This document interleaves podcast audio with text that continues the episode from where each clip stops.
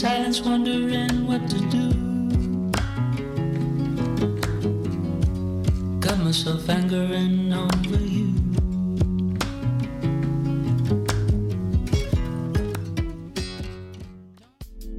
Ici Eve Landry et Marc-André Coallier. Porte-parole du 20e anniversaire du festival Vue sur la Relève, présenté par l'Auto-Québec en collaboration avec Québecor.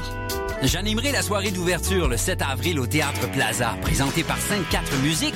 Vous y entendrez deux de leurs artistes, le groupe Caravane et Joseph Edgar. Suivra le spectacle vitrine du festival. Talent, audace et découverte seront au rendez-vous du 7 au 18 avril dans plusieurs salles de Montréal. Informations et billets à vue sur la relève.com. Les productions Nuit d'Afrique présentent la 23e édition du Festival de musique du Maghreb. Trois soirées tout en rythmes et festivités aux couleurs de l'Afrique du Nord. Jeudi 26 mars, c'est le retour sur scène de Lekbir avec les grands succès de Khaled, Rachita et Maktoub au club Balatou. Samedi 28 mars, retrouvez l'énergie contagieuse des rythmes andalous et berbères du groupe Arad au théâtre Fairmount. Et dimanche 29 mars, célébrez les rythmes Gnawa avec Maro Couleur au club Balatou. www.festivalnuitdafrique.com. Plongée culturelle. Du 19 au 29 mars, la 33e édition du FIFA, Festival international du film sur l'art, présente 243 films de 29 pays. En tout, 14 salles montréalaises se regroupent pour vous offrir des œuvres filmiques de haut calibre, toutes disciplines artistiques confondues. Art contemporain, musique, architecture, danse, littérature, cinéma et plus vous attendent. Une série d'expositions, rencontres et événements spéciaux aussi à ne pas manquer. Consultez le www.artfifa.com ou rejoignez-nous sur Facebook et Twitter. Choc, la radio web de Lucam lance son concours 60 secondes radio. 60 secondes, c'est ce que vous avez pour tout dire et pour nous parler de liberté. Créer, imaginer, rêver, innover, rigoler. Courez la chance de gagner une somme de 1000 dollars en plus d'être entendu dans le monde entier. Vous voulez participer? Visitez choc.ca. C-H-O-Q.ca. 60 secondes radio pour la liberté. Date limite le 12 avril 2015.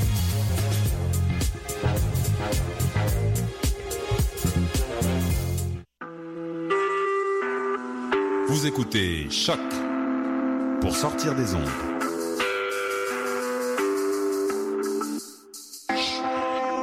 Podcast, musique, découverte.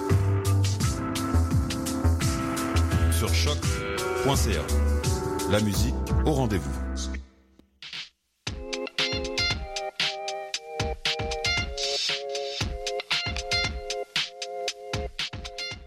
19 mars 2015, vous écoutez l'animal politique.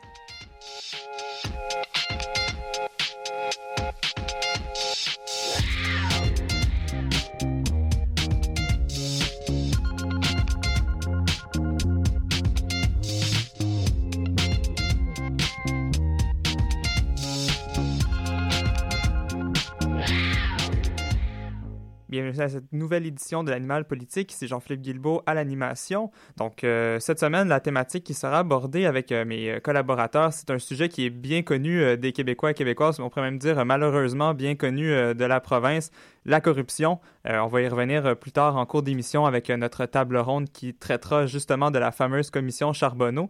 Donc, pour ce qui est des sujets abordés aujourd'hui par euh, mes fidèles collaborateurs, nous euh, ferons un tour du monde euh, comme à l'habitude, en commençant dans l'Afrique du Sud, où François nous présentera le portrait de ce pays qui est ravagé par la corruption.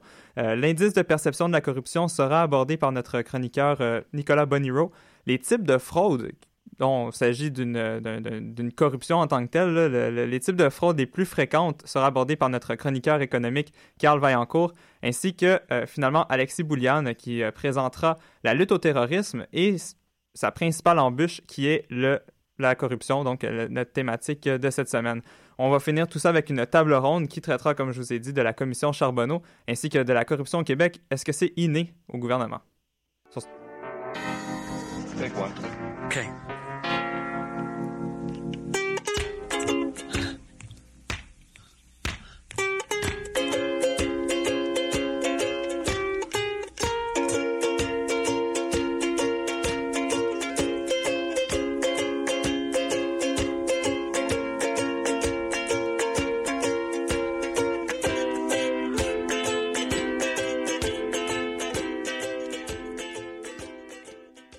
On commence notre tour du monde de la planète politique avec euh, François Breton-Champigny. Bonjour François. Bonjour Jean-Philippe. Donc, comme on l'a vu, euh, en fait, on l'a pas encore vu jusqu'à maintenant, mais on va le découvrir euh, tout au long de l'émission. La corruption, c'est un fléau qui s'apparente pas seulement à notre chère province, malgré les nombreux scandales qui l'ont éclaboussé depuis quelques années.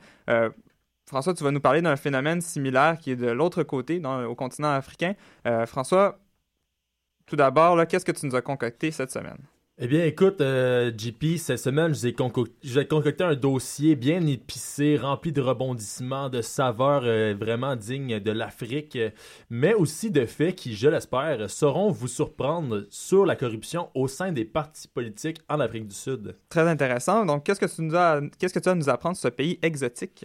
Eh bien, plusieurs choses. Tout d'abord, en fouillant un peu sur les internets, j'ai trouvé pas mal de dossiers intéressants à exploiter pour ma chronique de cette semaine, mais vu le temps qui est compté euh, dans notre belle émission, j'ai dû faire une sélection quand même qui me paraissait la plus croustillante, euh, si on peut dire ainsi.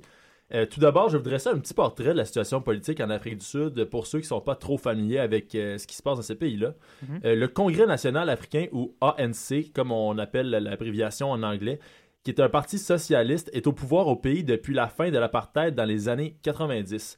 Donc, euh, parmi les membres les plus populaires, euh, on, recense notamment Nelson Mandela, qui a été président pendant de longues années. Après, ça a été, son successeur s'appelle Tebo Mbeki. Donc, désolé si je massacre un peu, les noms. J'ai pas l'habitude d'avoir des noms euh, qui me sont aussi exotiques, comme ça dit auparavant. Et dorénavant, maintenant, aujourd'hui, c'est Jacob Zuma qui occupe le poste depuis 2005. Et je suppose que le parcours de M. Zuma n'a pas toujours été rose pour le maintenir au pouvoir aussi longtemps. Ben non, en effet, JP, tu as, raison. Écoute, dès 2005, quand il a été euh, élu vice-président, il a été accusé de corruption pour une affaire de trafic d'influence et de pots de vin avec le fabricant d'armes Tint, qui est une filiale, une filiale oui, sud-africaine du groupe français d'électronique de défense TAL. Et son conseiller économique de l'époque, Shabir Sheikh, a été accusé d'ailleurs de 15 ans de prison pour euh, cette histoire de pot de vin. C'est lui en fait qui a mangé, euh, qui a eu en fait les contre-coups de cette histoire-là, tandis que Zuma a été épargné. Je vais vous expliquer un peu pourquoi. Euh, le président de l'époque, Mbeki, a évidemment retiré le poste de vice-président à Zuma seulement quelques semaines après l'avoir institué.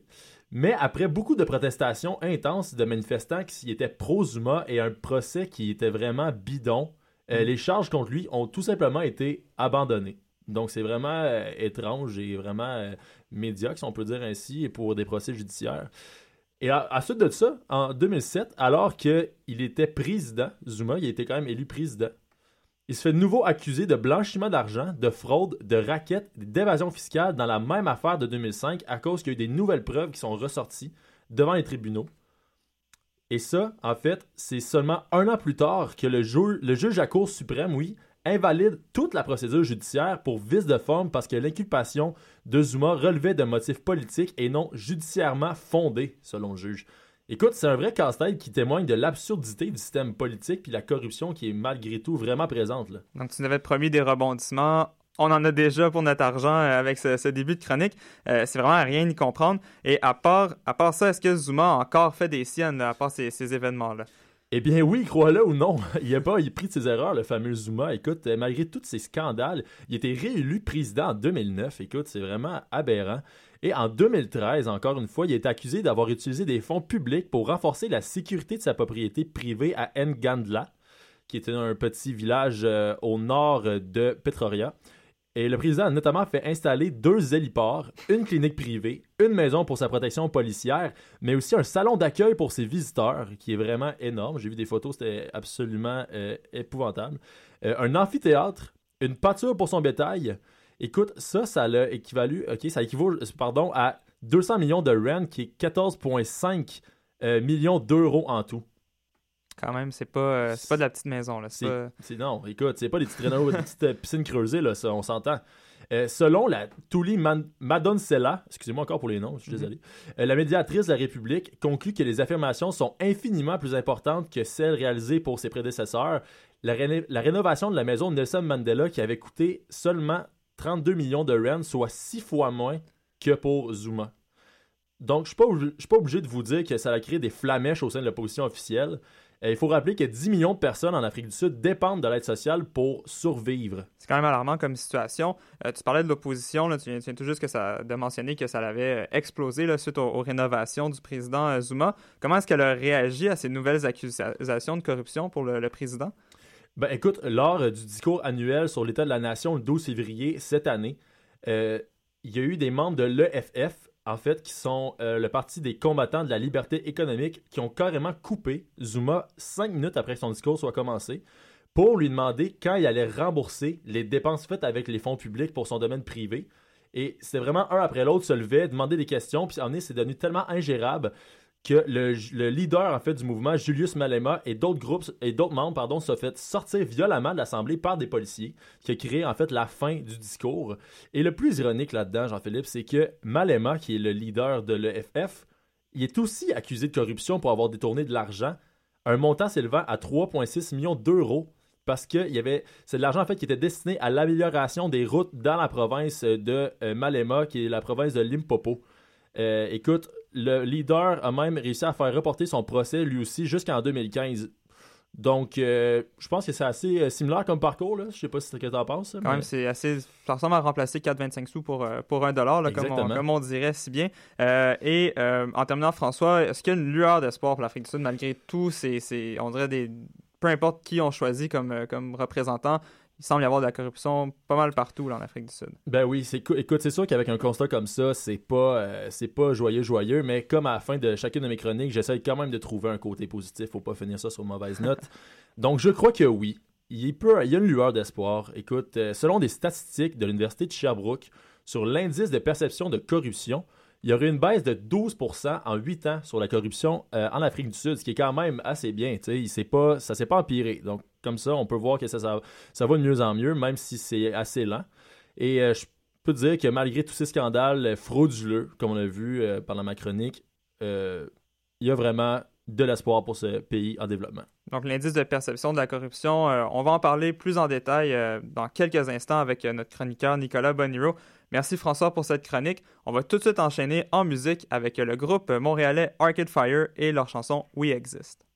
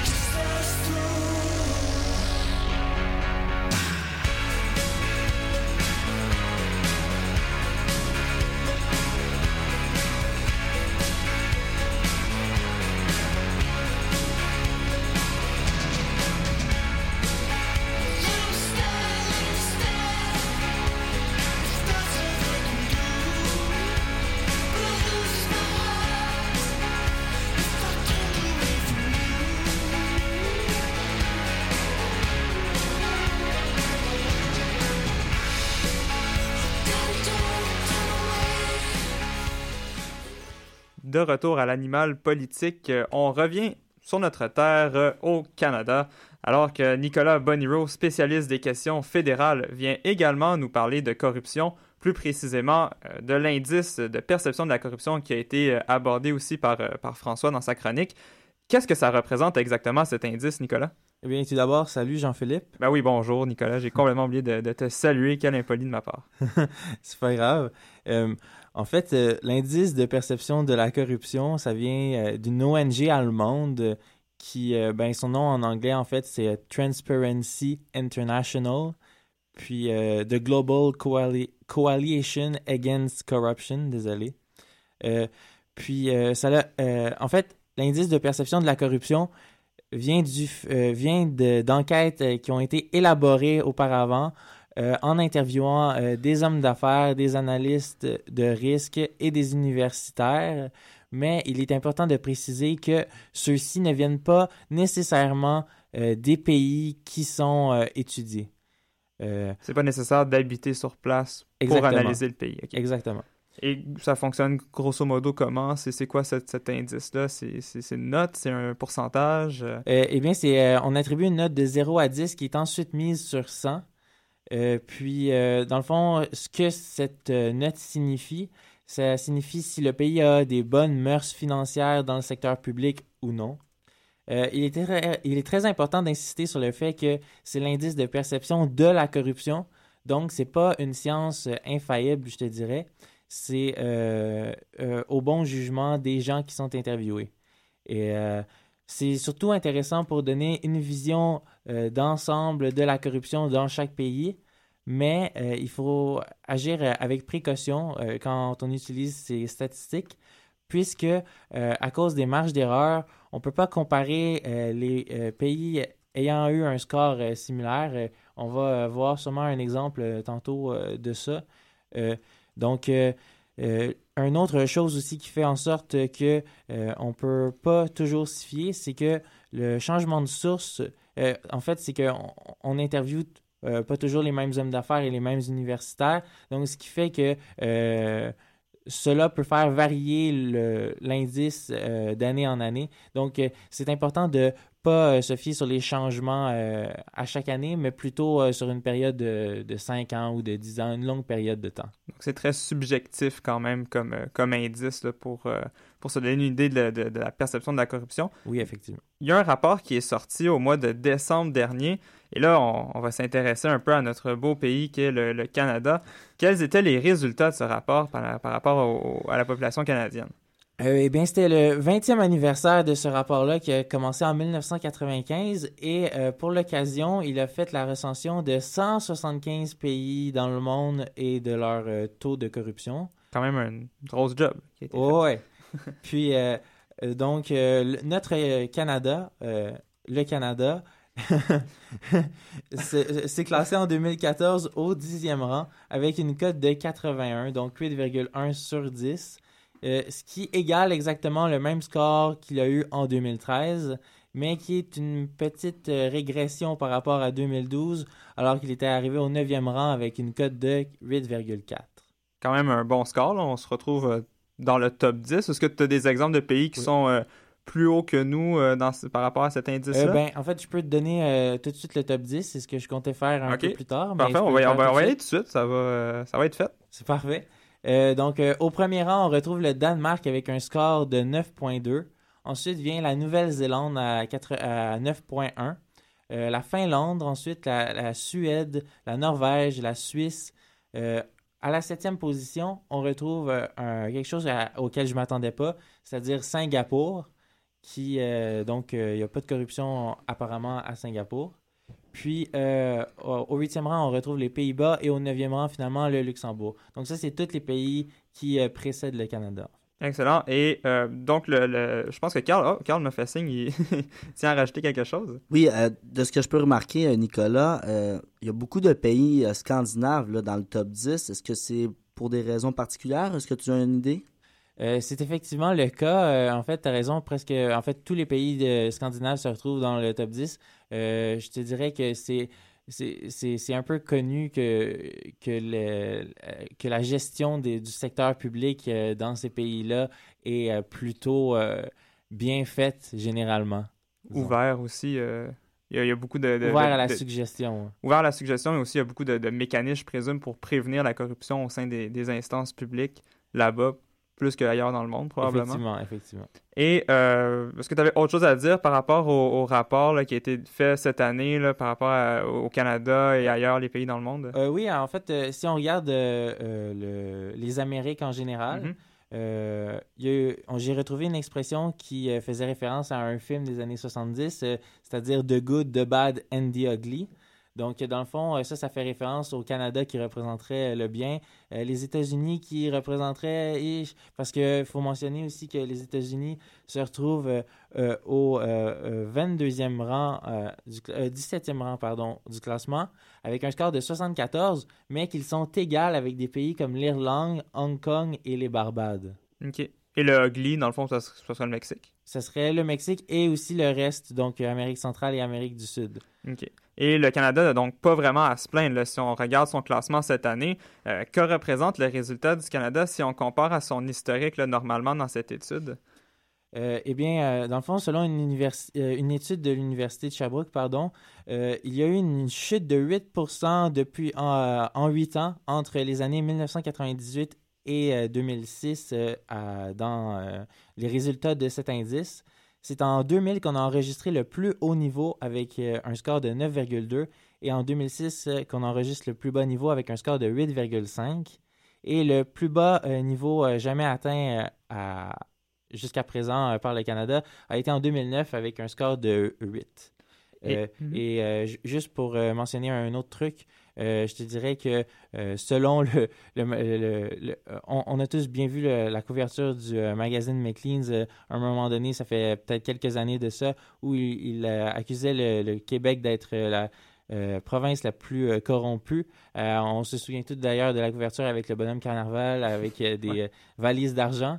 Euh, donc, je te dirais que c'est pas nécessairement la faute d'une province si le Canada se place dixième euh, dans ce classement plutôt qu'à la cinquième position. Et on va conclure euh, pour, avec une deuxième, deuxième fois, cette, deuxième fois consécutive, là, Bonnie Rowe, tu nous as, nous as préparé un jeu. On est extrêmement chanceux là, de pouvoir participer à, à ces petites activités euh, spéciales Bonnie Rowe. Ouais. Et c'est, de quoi s'agit-il exactement? là? Eh bien, euh, pour l'instant, euh, je, pensais m'adresser à, à tous les panélistes, mais vu qu'il en manque encore quelques-uns qui vont arriver un petit peu plus tard dans l'émission, euh, je, je vais, je vais vous euh, euh, rendre leur, leur continent, en fait, Mhm. pour lesquels ils, ils vont pouvoir s'exprimer. Parfait. Donc, toi, Carl, je pensais te donner l'Asie du Sud.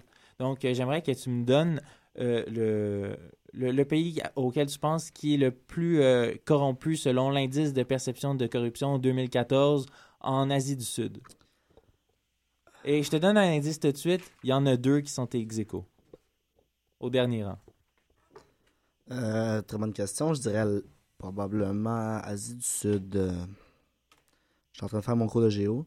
Euh, J'irais peut-être avec. Euh, hmm, On parle ici de pays, hein, c'est bien ça? Ouais. Je On- dirais, on va mettre l- un timer ou, euh, je dirais l'Inde.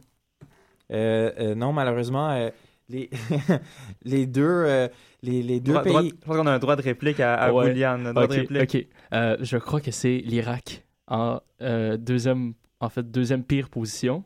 Est-ce que c'est vrai? Euh, ben, en- non, c'est l'Afghanistan. L'Afghanistan, effectivement, Yes. pour euh, le Moyen-Orient, se retrouve avec une cote de 12, Ouh. ce qui est euh, parmi les pires.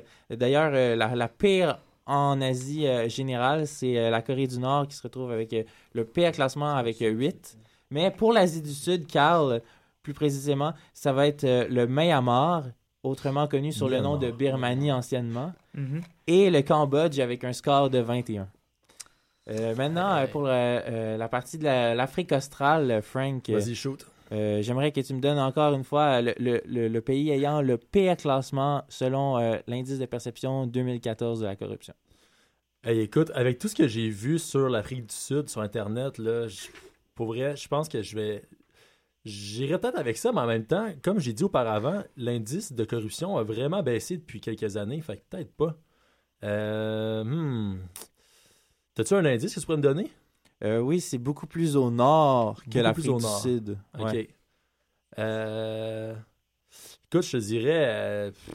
J'irais avec le Nigeria. C'est un bon essai. Malheureusement, c'est plutôt la Somalie qui égale le score de la Corée du Nord en ayant seulement un score de 8 sur 100. OK. Euh, puis, euh, dans le fond, euh, tu parlais de l'Afrique du Sud tantôt, et lui, il se retrouve avec un score de 44, ce qui est parmi les meilleurs en Afrique en général. Ah bon, ben, on voit ce l'amélioration, ce que, ce que j'avais Ouais. noté tantôt. Ouais, exactement. Donc, c'est vrai, c'est vrai ce que, ce que tu disais. Puis, euh, finalement, euh, on va finir, euh, Jean-Philippe, si tu veux participer, euh, Mhm. avec euh, l'Europe. Moi, je vais sans hésitation. Ah. Je m'excuse pour euh, nos compatriotes euh, hockeyeurs, mais je vais y aller avec la Russie. Euh, c'est un, très bon essai aussi. Euh, c'est un de ses voisins, en fait, parce que la Russie fi- finit avec un score de 27 sur 100, alors que c'est l'Ukraine qui, en ce moment, est dans une très grande crise, qui est euh, fini avec un score de 26. T'approches, on t'approche. Ben, merci Boniro pour euh, ce, fabuleux jeu et j'espère que tu vas nous revenir prochainement avec une autre activité tout aussi ludique. On va enchaîner maintenant immédiatement en musique avec Claude Pelgag et la chanson Rayon X. Ton sabre laser sous mon rayon X fait mes cristaux et dans ta chambre noire, j'ai découvert ma fluorescence et le puits de lumière qui brûlait nos peaux. Tu expires dans mon éprouvette comme tu sais me garder en haleine. Et ton prix Nobel sous mon microscope ressemble à une reine qui se téléporte.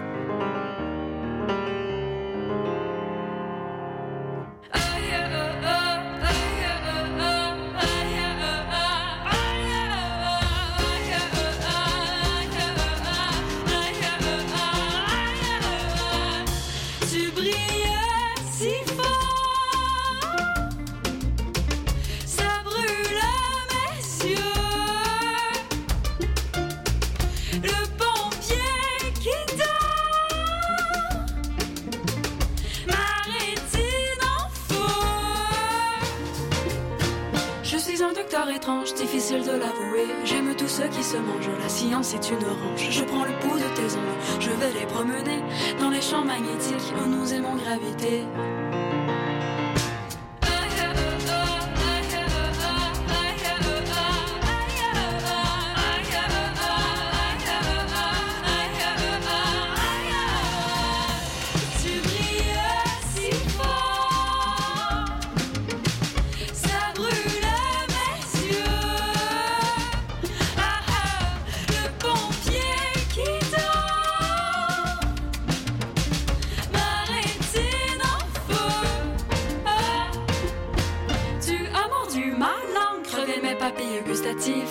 Salive, le radium dans la maladie depuis que nous. Toujours à l'animal politique, euh, après ce jeu ludique de Nicolas Boniro, on, remet les pieds sur terre et on y va avec un sujet euh, beaucoup plus terre à terre, beaucoup plus euh, sérieux, si on peut dire. Pas que je veux dénigrer la, chronique de Boniro, c'était très intéressant avec l'indice de, perception de la corruption. On va y aller avec les fraudes financières. Là, il s'agit quand même d'un sujet délicat. Il s'agit, on va aborder les principales fraudes au Canada. Ça demeure un délit fédéral au Canada punissable selon les différentes instances judiciaires. Plus les années passent, plus c'est pareil. Il existe un grand nombre de fraudes de, de différentes mesures, que ce soit petit ou gros. Ça demeure quand même un geste illégal. Et euh, Carl, tu es ici euh, pour nous en parler. Euh, Peux-tu nous donner plus de détails sur euh, ces types de fraudes? Oui, en réalité, donc, il y a plusieurs types de fraudes qui existent. Donc, euh, les Québécois se souviendront probablement euh, de l'épisode de Vincent Lacroix de Norbeau qui avait été accusé justement d'avoir fraudé. Euh, donc, il avait utilisé là, des ressources financières que les gens lui avaient euh, octroyées euh, par le biais de sa société Norbeau, euh, qui lui avait finalement repris l'argent, il l'avait utilisé à des fins personnelles. Donc, de ce côté-là, là, donc, les Québécois se souviennent de ça. Il y a aussi les épisodes de Earl Jones ainsi que Dan Ron qui avaient eu des problèmes au niveau justement des pratiques comptables au sein de leur entreprise. Donc, c'est très important pour les entreprises de regarder, mais aussi pour les consommateurs. Puis c'est le point que je voulais amener aujourd'hui. Donc, euh, c'est différents types de fraudes qui s'adressent principalement à monsieur, madame, tout le monde. Donc, euh, on peut y aller peut-être avec la première. JP, si tu veux nous la présenter, la première. On, on va faire un top, euh, top des fraudes. Encore une fois, euh, Carl qui reste dans les, dans les tops. Euh, on va y aller avec les fraudes par carte de débit ou crédit. Donc, je vous apprendrai rien que c'est une des plus populaires. donc, on suit très bien que souvent en utilisant notre carte de débit ou notre carte de crédit, euh, une personne malhonnête va utiliser nos informations financières afin de, euh, de cloner nos cartes. Donc, euh, d'utiliser nos numéros, les numéros qui sont affichés dessus. puis en- avec plusieurs algorithmes finissent par trouver justement donc votre NIP. Donc ça arrive à plusieurs reprises que les Québécois doivent changer ou doivent, excusez l'anglicisme, mais canceller euh, leur carte justement parce qu'il y a eu euh, fraude d'identité financière. Donc de ce côté-là, là, c'est parmi les plus populaires. On peut y aller avec un deuxième JP. Ouais, celle-là me dit pas grand-chose. Par contre, fraude par trop payé. É- Écoutez, c'est une pratique qui est assez, euh, qui est assez rare, mais les fins finaux que je peux appeler de la finance l'utilisent à, à bon escient. Donc, on parle ici, je vais donner un exemple. Donc, vous allez sur un site internet, par exemple comme Kijiji, euh, vous êtes vendeur, vous trouvez l'acheteur potentiel de votre objet. Euh, Celui-ci vous verse un chèque. Euh, toutefois, il a commis une erreur, il a versé un trop grand montant du chèque il vous demande de lui effectuer un virement électronique pour la balance du surplus que vous avez payé. Et donc, souvent, ce qui arrive, c'est que la personne croit l'acheteur de bonne foi et lui verse électroniquement la portion auquel il a droit et euh, jusqu'à temps que la personne dépose le chèque et s'aperçoive que euh, le chèque est sans fond. Donc, euh, le chef est une contrefaçon et donc, de ce fait-là, se fait à la fois dérober l'objet et une partie de son argent. Donc, doublement perdant pour ce cas. Donc, c'est un peu plus rare, mais on peut retrouver ça souvent sur les sites Internet où c'est que les gens vont mettre des objets en vente de façon en ligne. On va y aller avec ensuite la fraude relative à la consolidation de dettes.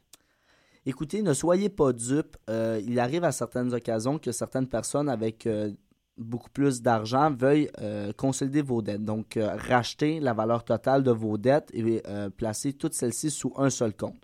Donc, souvent, la personne qui vous promet ça, elle euh, va essayer de justement diminuer l'impact de votre dette en diminuant le taux d'intérêt auquel vous allez être confronté dans les institutions financières. Donc, on le sait, là, souvent sur des cartes de crédit, on peut aller toucher jusqu'à plus de 20% euh, décomposés de façon annuelle. Donc, euh, euh, des montants qui peuvent être relativement très élevés là, à long terme si on laisse traîner ses dettes.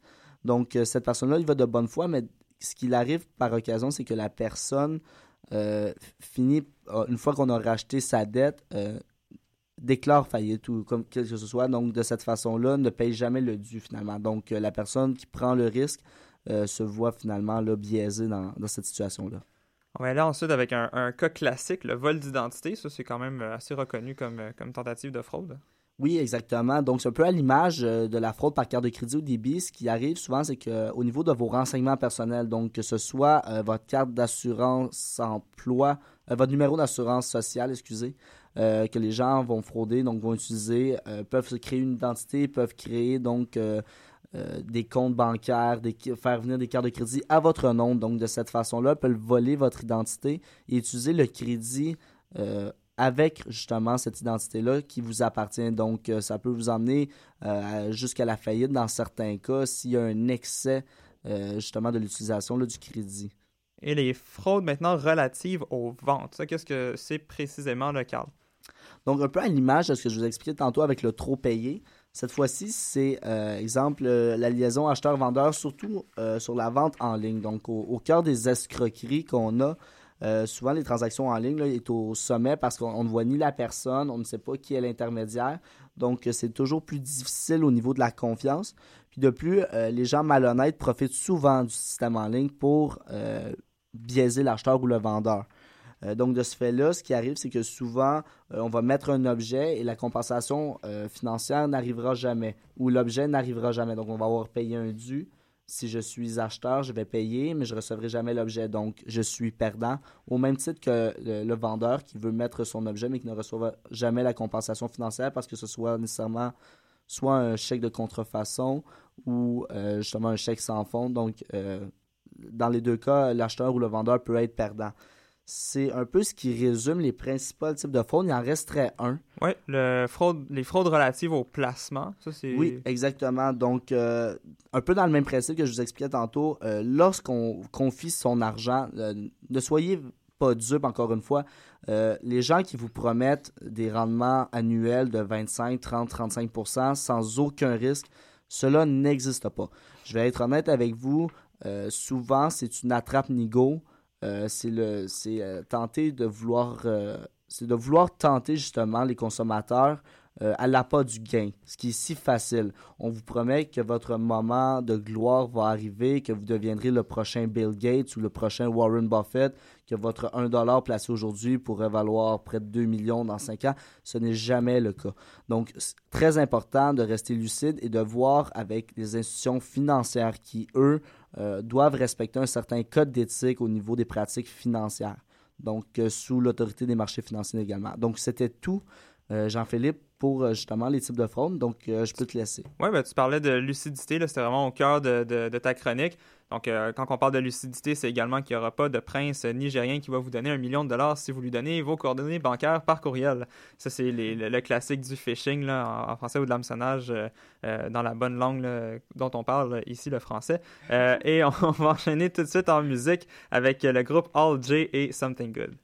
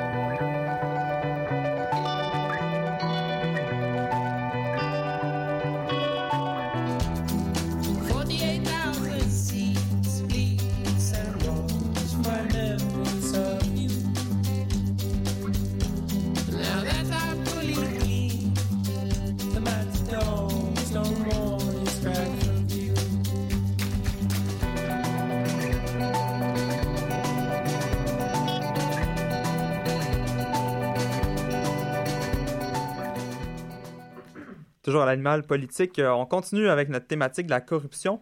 Euh, le Canada, comme on le sait, est présentement impliqué dans un conflit euh, en Irak contre le groupe État islamique en Irak et en Syrie, mais pour le moment, le, Canada ne veut pas trop trop traverser la frontière. On le comprend par, à cause du régime de Bachar al-Assad. Par contre, ce qu'on ne comprend pas toujours bien, c'est qu'il y a un autre problème au niveau de ces pays-là pour la lutte à la corruption, euh, à la, la corruption, la lutte au terrorisme, c'est la corruption, c'est- cette embûche-là. Euh, les, les gouvernements locaux, on, on le comprend, peuvent être extrêmement corrompus. D'ailleurs, le, le premier ministre irakien, Haïdar al Abadi a annoncé le 30 novembre dernier une intensification de la lutte contre la corruption après avoir découvert que le pays payait quand même des salaires à 50 000 soldats qui étaient fictifs. Donc, notre, euh, notre chroniqueur Alexis Boulian est ici pour euh, nous parler de- des cas Oui. de corruption dans- en Irak et euh, en, en Afghanistan également.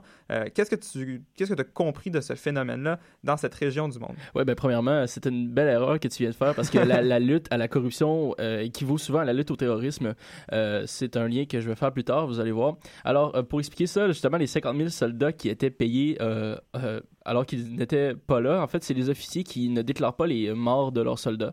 Alors, au fil des ans, dans les dernières euh, 10 ans environ, euh, il y a 50 000 soldats qui continuent à être payés. Alors, c'est évidemment les, les officiers qui empochent leur salaire. Euh, L'Irak, on parlait tout, à l'heure de l'indice de perception de la corruption. Donc, l'Irak est, euh, est coté 170 sur 175. Je, je me suis tombé tout à l'heure, mais c'est vraiment ça le, le- la cote de l'Irak. Alors, en Irak, on décrit la corruption comme étant institutionnalisée. Donc, c'est euh, un problème qui est généralisé dans le pays. Alors, selon The Independent, en mars 2013, la seule différence entre, en fait, c'est un article qui a été publié en mars 2013. La seule différence entre l'ancien et le nouveau gouvernement, donc le gouvernement euh, de Saddam Hussein, c'est que le nouveau gouvernement, lui, est assoiffé d'argent, alors que le gouvernement de Saddam Hussein, lui, était rassasié après 30 ans d'avoir volé le pays. Donc, L'armée américaine a subi une, une défaite assez cuisante lors de l'invasion de l'Irak, euh, on s'en souvient, euh, l'année passée, dans le nord de son pays par l'État islamique. Euh, ça a été surprenant pour la communauté internationale parce que les, les États-Unis avaient investi beaucoup d'argent dans la formation et dans l'armement de l'armée irakienne. Alors, on parle de 25 milliards de dollars sur 10 ans euh, qui étaient investis dans l'armée irakienne. Alors, malgré tous ces efforts, les forces de protection du pays ont été écrasées par les combattants de Daesh. Ça a été euh, vraiment euh, l'équivalent du, du Blitzkrieg pendant la Deuxième Guerre mondiale.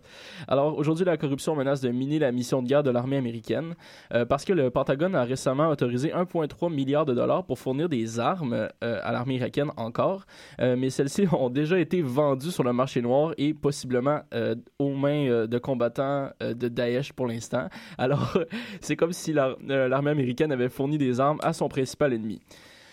C'est Euh, c'est pas un peu de.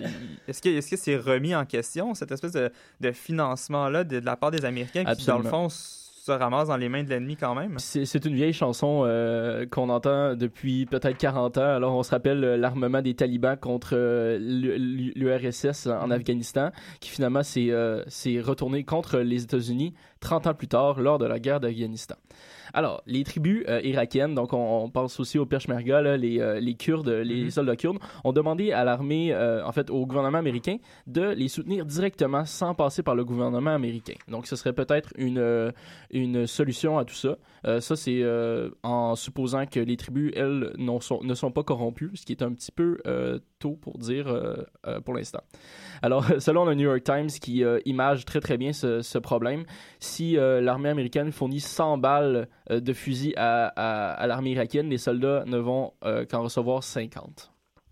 Et où se retrouvent les 50 autres balles? Un peu partout. Alors, c'est le marché noir et, comme je l'ai dit, euh, possiblement les combattants de l'État islamique. Et tu parlais des, des pêches-garmaches, les combattants, combattants kurdes qui demandent une assistance directe. Par contre, euh, si on considère l'opinion internationale de ce groupe-là, c'est toujours considéré comme un groupe terroriste à part entière. Donc, euh, est-ce que ça, va être possible de pouvoir collaborer directement avec ces- ce groupe-là? Ben, il va falloir parce que, euh, de toute évidence, la corruption ne va pas s'en aller du jour au lendemain. Alors, si on veut lutter efficacement contre l'État islamique, il va falloir passer par d'autres intermédiaires. Et là, on va traverser euh, dans un autre pays qui est tout aussi corrompu, peut-être même encore plus Ouais. que l'Irak. On, on l'a vu avec, euh, avec la chronique de Nicolas. L'Afghanistan, qu'est-ce qui se passe de ce côté-là, euh, Alexis? Bon, alors, je peut-être vous me remettre en contexte. Là, on se rappelle de l'invasion de l'Afghanistan. Ben, l'invasion. euh, disons, euh, la, la reprise de l'Afghanistan par la, les co- la coalition internationale euh, à partir de euh, 2003, si je ne me trompe pas. Bref. Ça fait 10 ans, ça fait plus de 10 ans, ça fait en fait 12 ans, euh, et euh, la corruption ne s'est toujours pas envolée, même euh, selon certains observateurs, elle s'est empirée. Alors selon Le Monde, le journal Le Monde en 2013, la moitié des Afghans auraient payé un, pot de vin à un fonctionnaire en 2012. Alors la moitié des Afghans auraient tenté de donner justement un, un pot de vin. Alors ça fait une facture totale de 3,9 milliards de dollars euh, pour cette année-là. Alors l'Afghanistan est coté 174 sur 175 euh, à l'indice de corruption, de perception de la corruption. Euh, L'ex-président Hamid Karzai a reconnu en 2013 que la corruption avait atteint des sommets dans son pays. C'est euh, c'est une citation. Mais euh, il, rejette, il rejetait en fait la, la responsabilité sur les pays occidentaux. Est-ce en- qu'il y a un lien à faire? Oui. Dans le fond, l'Afghanistan précédemment était sous occupation des talibans. Ouais. C'était le régime euh, religieux en quelque sorte. Est-ce que le, le taux de, de corruption fluctue dépendamment de qui est au pouvoir? Est-ce qu'il y a une amélioration dépendamment si c'est l'un ou l'autre qui dirige le pays? Euh, ben, ça va, ça va venir. euh, en fait, je pourrais t'expliquer ça, mais il faudrait que j'explique en premier euh, la production d'opium, de drogue, qui est intimement reliée qui est intimement relié euh, finalement au problème de la corruption. Et sous les talibans, la production d'opium était beaucoup, euh, beaucoup moins grande que ce qu'elle est aujourd'hui. Parce que finalement, on peut pas lutter contre le terrorisme et contre les drogues en même temps. Si on veut gagner la confiance des fermiers, faut les laisser produire de l'opium parce que c'est un très bon gagne-pain pour eux. Mais alors, euh, dans ce cas-là, on, finalement, on laisse la drogue euh, proliférer et euh, ben évidemment comme on sait ben la drogue c'est intimement relié au problème de la corruption parce que le- les fermiers payent euh, des officiers payent euh, des hauts fonctionnaires pour finalement cacher le fait qu'ils produisent des, euh, des substances illicites. Donc, c'est quand même deux, deux majeurs problèmes qui touchent ces pays dans le monde. Merci beaucoup, Alexis. C'était très intéressant comme chronique. Ça fait plaisir.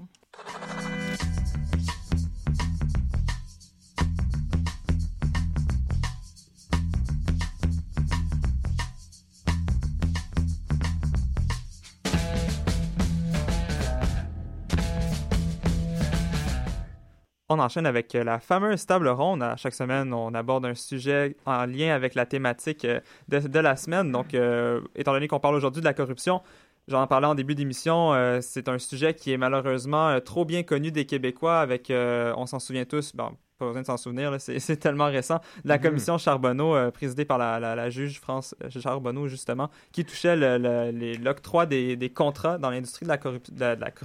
Ah, on a plein de jeux de mots. corruption. L'industrie de la Oui, corruption, voilà. excellent. L'industrie de la construction, plutôt. Euh, c'est un- un- un- une commission qui, avait, qui a quand même secoué le Québec, euh, Mhm. qui a mis à jour des, des- des relations entre politiciens et euh, gens de l'industrie. Ça a même touché les syndicats. La FTQ a été ébranlée par, euh, par les, les déclarations qui ont été faites à cette commission-là. Euh, je ne sais pas si euh, quelqu'un est à l'aise ici pour nous faire un bref portrait. Là. Je crois que Guillaume, Ben, euh, fait, quand même c'est- intéressé ben oui, sujet. certainement. En fait, euh, c'est un peu le point que tu soulevais, c'est que c'est excessivement récent comme, comme événement. Donc, c'est assez difficile de, dresser un portrait de fond de, de si c'est oui une bonne chose ou en fait si c'est un échec ou un succès. La commission Charbonneau, c'est plusieurs choses. C'est 261 journées d'audience, donc c'est beaucoup de temps consacré à la lutte contre la corruption. C'est également une facture qui était estimée l'automne dernier euh, de 35 millions de dollars, donc c'est de l'argent directement qu'on prend de nos poches. Évidemment, les Québécois veulent que leur argent serve à bon escient. Ils veulent évidemment enrayer la corruption, euh, euh, somme toute. Et donc, Commission Charbonneau, il y a certains pour, certains contre, jusqu'à présent, qui sont, euh, qui sont, euh, euh, qui sont maintenant des, des vérités, si on veut. Il y a plusieurs condamnations, en fait, pour le camp du pour. Il y a plusieurs condamnations qui ont eu lieu, qui découlent directement de la commission Charbonneau. En fait, François Thériault, récemment, a été condamné à 12 mois de prison. C'était l'ex-surveillant de chantier de la ville de Montréal, corrompu par les entrepreneurs. En fait, pourquoi est-ce qu'il était accusé par la commission Charbonneau? Pourquoi est-ce que la commission Charbonneau a servi à bon escient pour accuser cette personne-là et donc enrayer dans une certaine proportion, en fait pour un seul acteur malheureusement, mais bon, le reste s'en vient, on l'espère, euh, c'est qu'en fait, euh, François Thériault avait menti à la commission parce qu'il avait omis de déclarer les faux extraits qu'il avait cautionnés en 2006 et 2007 aussi pour le bénéfice de compagnies qui étaient liées directement à la corruption, euh, Mivela Construction, Bentech et Catcan. Oui. On reproche souvent à la commission Charbonneau peut-être son, euh, son manque de, de mordant, si on peut dire, auprès Ouais. des, des, des, des hauts dirigeants du pays. Donc, il n'y a, personne dans les hautes instances Mhm. gouvernementales qui a été affecté d'une pas nécessairement négativement, mais qui a, qui a- un, le premier ministre de l'époque, Jean Charest, n'a- même pas comparu à la commission Charbonneau. En fait, c'est excessivement intéressant ce que, ce que tu soulèves, Mhm. euh, Jean-Philippe, parce que faut, faut se rappeler que le mandat original de la, la commission, c'est d'enquêter sur l'octroi de contrats dans le domaine de la construction, pas sur le financement des partis politiques, ni sur le crime organisé. Donc, évidemment, euh, il y a un combat qui est choisi, le combat de, l'octroi des, contrats, justement. Donc, évidemment, ils peuvent pas partir à la chasse aux sorcières contre les personnes qui... Ils peuvent pas dresser une liste des personnes à blâmer. Évidemment, ils doivent euh, euh, se baser sur les documents qu'ils ont reçus durant les audiences publiques, les témoignages et tout et tout, pour qu'ultimement, il y ait des préavis qui soient en- envoyés, dont en Jean Charest, c'est excessivement cocasse. François, Mais je- oui. François, quelque chose? Oui, justement, ben là, vous parlez euh, des condamnations qui ont été faites et tout ça. Et moi, je me demande un peu l'efficacité réelle de cette commission-là. Parce que là, on vient de dire que c'était pour vérifier l'octroi de certains contrats euh, dans le domaine de la construction. Mais je veux dire, c'est intimement lié aussi avec le gouvernement. De- en plus que. Il a refusé pendant longtemps de faire une commission. Finalement, il a accepté. Et avec cette commission-là, avec ces octrois de contrats-là, on a vu que le gouvernement était vraiment impliqué. Et là, vous vous dites qu'il y a personne euh, dans les hautes instances qui sont touchées, mais est-ce que justement c'est parce que la commission est inefficace ou c'est.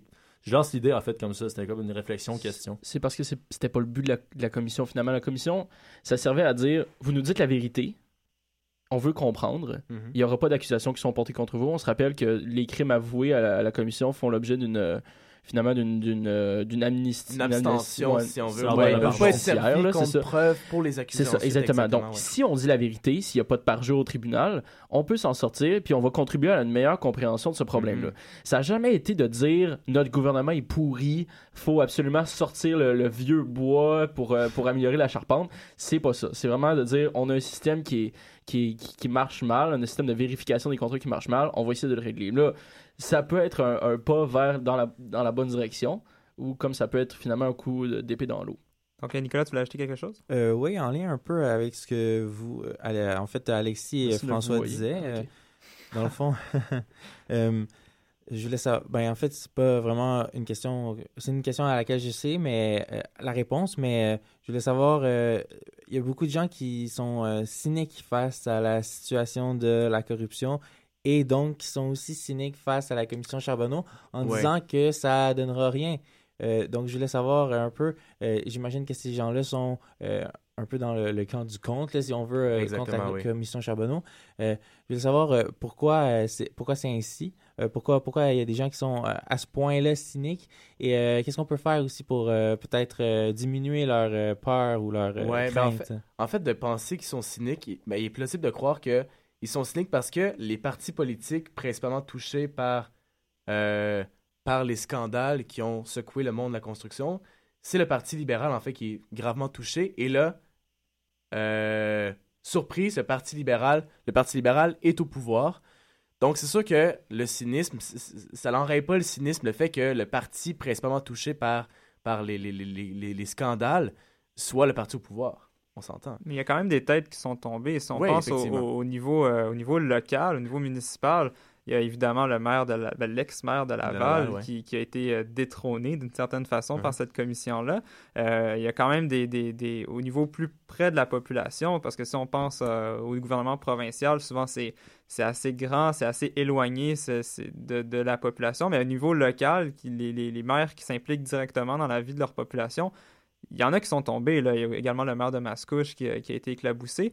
Mais est-ce que cette, cette, euh, cette absence de, de, de- Quand je ça, ce retour, en fait, au pouvoir d'un d'un gouvernement qui était précédemment impliqué ou non, là, ça reste nébuleux dans ce, dans ce dossier-là, est-ce que ça favoriserait pas l'idée que la corruption serait intimement liée au pouvoir? Est-ce que c'est possible d'avoir un gouvernement qui est blanc comme neige? À mon sens, je sais pas si euh, c'est possible, quoique, euh, si on regarde des partis comme Québec solidaire, moi j'ai la prétention de croire qu'ils sont pas euh, corrompus. Mais ils sont pas au pouvoir. Mais c'est ça exactement. c'est peut-être le Ils pouvoir jamais au les pouvoir. Voilà, c'est ça exactement, parce que ils vont, ils vont s'agglutiner avec des personnes qui sont euh, influentes. Puis dans- pour avoir ce qu'on veut, quand on est une compagnie, on s'agglutine avec les gens qui sont proches du pouvoir, qui détiennent le pouvoir, pour qu'ultimement on puisse avoir, on puisse avoir nos, nos, nos, nos- C'est que, c'est que on tristement, projets en branle, quoi. c'est que tristement, ce genre de finalement de mécanisme de sécurité, un mécanisme de sécurité qui, qui assurerait que tous les projets sont transparents, que tout ça est transparent, Mhm. ça prend une intervention de l'État, ça prend un État qui est de gauche, alors que là on se dirige de plus en plus vers une atténuation du rôle de l'État. On le voit par exemple euh, du côté de la sécurité, je sais qu'on change de sujet, mais au côté de la sécurité avec le projet de C- C51, euh, c'est vraiment euh, une rétraction de l'État de, de ces mécanismes de sécurité là. Alors on peut euh, on peut extrapoler puis puis dire que c'est la même chose avec la corruption. Si l'État se retire, mais qui garde quand même du pouvoir, par exemple dans l'octroi dans l'octroi de contrat, on fait comme un- le meilleur, le, mo- le moins bon des mondes finalement, parce que on continue de- de- d'intervenir dans, dans l'octroi des contrats, mais en même temps on n'a pas de mécanisme de vérification pour s'assurer que c'est bien fait tout ça. Donc, il y a une question idéologique derrière tout ça, de, de voir que le, le- le penchant néolibéral qui, qui octroie, qui donne encore plus de pouvoir au marché, dans le fond, c'est ça, la corruption favorise en quelque sorte, le, ben, pas, pas la corruption favorise le marché, mais le marché favorise la corruption plutôt, donné que c'est la loi du plus fort, celui qui a le plus d'argent à investir, qui a le plus d'argent à, à pouvoir mettre sur ses projets. Euh, Est-ce que vous avez des, des appréhensions par rapport au, euh, au rapport qui va être déposé par la commission Charbonneau? Est-ce que vous avez une peut-être une opinion? euh, Est-ce que ça va changer quelque chose? Est-ce que est-ce qu'au niveau du gouvernement, ça va être ça va être lu? Est-ce que ça va être François? Je crois que tu. Ben écoutez, moi je pense que c'est personnellement là, je pense que c'est vraiment symbolique. Puis c'est vraiment ils ont fait ça pour Ouais. faire plaisir à la population. Fait que le rapport qu'est-ce que ça va dire? Ça va dire ce qu'on sait déjà. Ça va dire qu'il y a eu de la corruption euh, avec l'octroi des, des contrats pour certaines personnes qui ont déjà été accusées, Mhm. sont déjà en prison littéralement. Et je pense qu'on va rien apprendre de nouveau. Ce qui est triste là-dedans, c'est qu'on n'apprendra pas de nos erreurs avec un rapport qui en dit tellement long sur notre système politique, qui en dit tellement long sur la corruption, avec justement les, les, euh, systèmes politiques et le domaine euh, de la construction privée. Je veux dire, c'est aberrant de voir ça. Puis je pense que les résultats vont être vraiment décevants par rapport à ce qui pourrait être. Nicolas, oui. Euh, je suis quand même d'accord avec euh, l'opinion de François. Euh, cependant, euh, je crois pas que le fait d'avoir eu cette euh, commission-là soit euh, nécessairement euh, un gaspillage d'argent euh, comme certains peuvent Ouais, le ça. prétendre, parce que ça donne un, un- un portrait de notre société, un peu comme tu disais, qui euh, qu'on n'aurait euh, tout simplement pas eu ou qu'on n'aurait pas eu, eu la chance d'analyser si euh, ça s'était pas produit, si euh, le gouvernement libéral de Jean Charest avait jamais autorisé pareille commission. Mais c'est vrai que certaines personnes vont aller en prison grâce à la commission Charbonneau directement, mais les, les principaux acteurs de la corruption, on pense à Tony Accurso, est-ce que ces personnes-là, ou Lino Zambito, est-ce que ces personnes-là vont être accusées? Est-ce que ces personnes-là vont vraiment subir les conséquences réelles de leurs gestes délictuels ou ils vont s'en sortir indemnes? C'est ça la question à se poser en fait. Ben, je pense pas. euh, par- C'est ça, je pense pas que c'est bon d'accuser des individus, mais bien d'accuser un système. Ouais. Je pense qu'en en ce sens-là, la commission Charbonneau a déjà fait son travail, même avant, avant d'avoir remis son rapport, parce que le travail est fait dans l'opinion publique.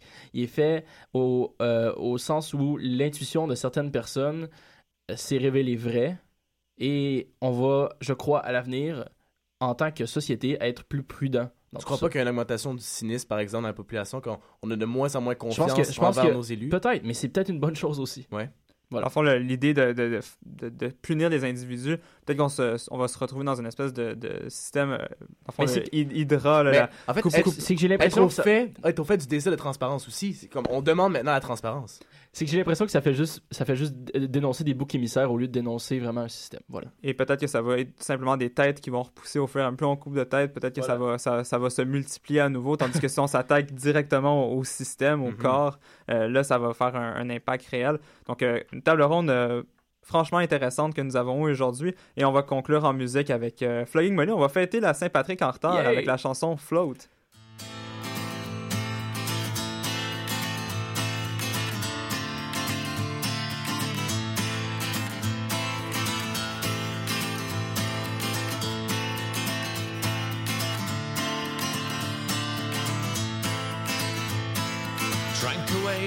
Rest of the day. Wonder what my liver'd say. Drink, that's all you can. Blackened days with their bigger gales blow in your parlor to discuss today. Listen, that's all you can. Uh, But don't, no, don't sing the boat that you built,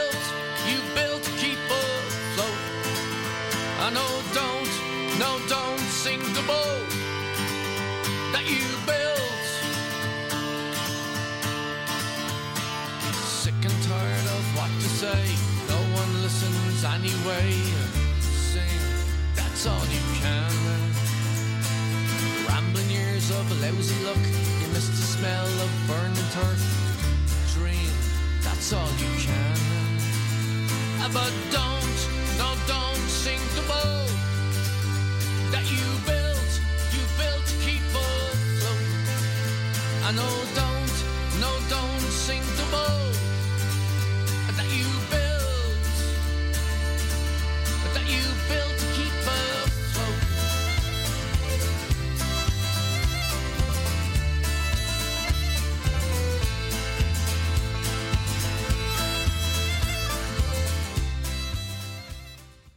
Donc, on va conclure l'émission avec euh, le, mot de l'animateur, euh, comme à chaque semaine. Donc, euh, c'était une toute autre émission là, qui se conclut aujourd'hui de l'animal politique. J'aimerais tout d'abord remercier les chron- chroniqueurs habituels pour cette semaine. Donc, on avait Alexis Bouliane euh, au Moyen-Orient, Nicolas Boniro au, à la politique fédérale, François Breton-Champigny à la politique africaine et Carl Vaillancourt à la politique économique. Jean Balthazar à la régie, toujours fidèle au et euh, finalement Guillaume Lepage qui, a quand même, qui est quand même venu euh, sans chronique, mais qui a mis son point sur la table lors de la fameuse table ronde. On se retrouve euh, la semaine prochaine, si la grève nous le permet, avec une autre thématique qui est toujours à déterminer et notre équipe de chro- chroniqueurs pardon, habituelle. Donc, souhaite une bonne fin de semaine.